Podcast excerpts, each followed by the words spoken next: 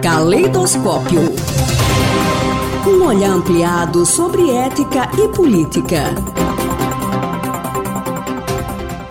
A coluna de hoje recebe o professor Christian Lindenberg, doutor em educação pela Universidade Estadual de Campinas, a Unicamp, desenvolve pesquisas na área com ênfase em ética e filosofia da educação. Seja bem-vindo, professor. Qual é o tema da coluna de hoje? Olá, ouvintes da Rádio UFES. Tema da nossa coluna é a discussão em torno da democracia e o autoritarismo na escola. Então a pergunta que fica: como a educação pode contribuir com o desenvolvimento de uma sociedade democrática? O diagnóstico parte da premissa de que a violência no seio da sociedade é alarmante, a ponto de a segurança pública ser o quarto principal problema do país, atrás apenas do desemprego, da corrupção e da saúde. É o que revela a pesquisa recente, intitulada Retratos da Sociedade Brasileira, Problemas e Prioridades, feita a pedido da Confederação Nacional das Indústri da Indústria. Este retrato reflete o clima de violência que vivemos. Dados do Ministério da Justiça apontam que, em 2017, aproximadamente 62 mil brasileiros morreram vitimados por armas de fogo. Sergipe, nosso querido estado, lidera o ranking nacional de homicídios. Esta realidade chegou também nas escolas do país.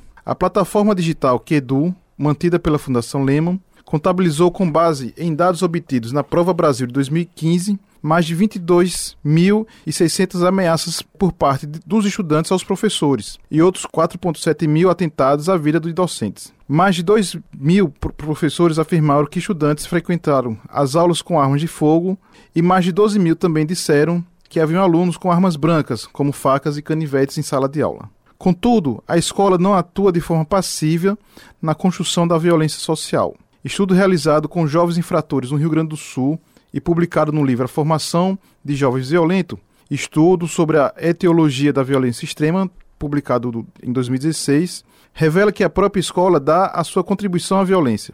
Como conclusão, foi observado que a evasão escolar, ainda no ensino fundamental, é alta entre os jovens infratores. Soluções aparecem para todas as opções políticas. Uma delas reside em aumentar os investimentos em, em ações com retorno social, como a educação. Os defensores dessa proposta recomendam utilizar recursos do Fundeb para o financiamento de programas de diminuição da evasão escolar de jovens mais expostos à criminalidade.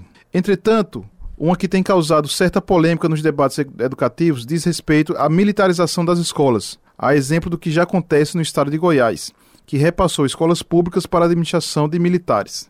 Por conta dos resultados nas avaliações nacionais, como IDEB, SAEB, Enem, outros governos pensam seriamente em tentar esse caminho. Mas qual é o segredo desses colégios? Para os gestores, um dos trunfos é conseguir, por meio da disciplina, a motivação para o estudo contínuo e não apenas o estudar para a prova. Então, qual é o papel da filosofia nessa discussão, professor? Adorno, né, o filósofo alemão, na coletânea de entrevistas e textos que ficou conhecida como Educação e Emancipação, expõe elementos da sua teoria educativa e apresenta a ideia de que a educação pode emancipar ou conduzir a sociedade para a barbárie. O frankfurtiano entende por barbárie o simples fato de a sociedade viver no mais alto desenvolvimento tecnológico. No entanto, ele percebe que as pessoas se encontram atrasadas de um modo peculiarmente diforme em relação à sua própria civilização. Então, como a educação pode tornar viável, do ponto de vista político, o combate à barbárie? O primeiro passo é impedir a experiência que Auschwitz se repita, né, os campos de concentração na Alemanha no período da Alemanha nazista. E quais são os traços de uma sociedade que caminha para a barbárie? Segundo Adorno, são o autoritarismo, o individualismo exacerbado, a opressão, a degradação econômica e social, a restrição espírito, do espírito reflexivo e autônomo, o incentivo à competição entre os indivíduos, o medo. Só que a tarefa de desbarbarizar não é fácil. Então, qual o caminho que o processo educativo deve adotar para contribuir com a constituição de uma sociedade democrática? Para Adorno, pode ser o conglomerado de oito pontos. Primeiro, ampliar quantitativamente a estrutura escolar, o que implica em consequências qualitativas. Segundo, considerar que a educação deve expressar o raio-x do comportamento da sociedade. Terceiro, a educação precisa ter uma função política, ou seja, colaborar com o fortalecimento da democracia. Quarto, despertar consciência crítica na juventude, por mais que ela esteja preocupada com questões práticas do cotidiano, como a conquista de um bom emprego.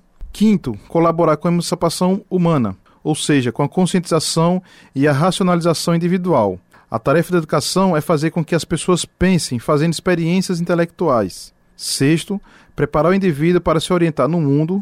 Sétimo, considerar que a importância da educação em relação à realidade muda historicamente. E oitavo, banir qualquer tipo de castigo ou agressão física no ambiente escolar.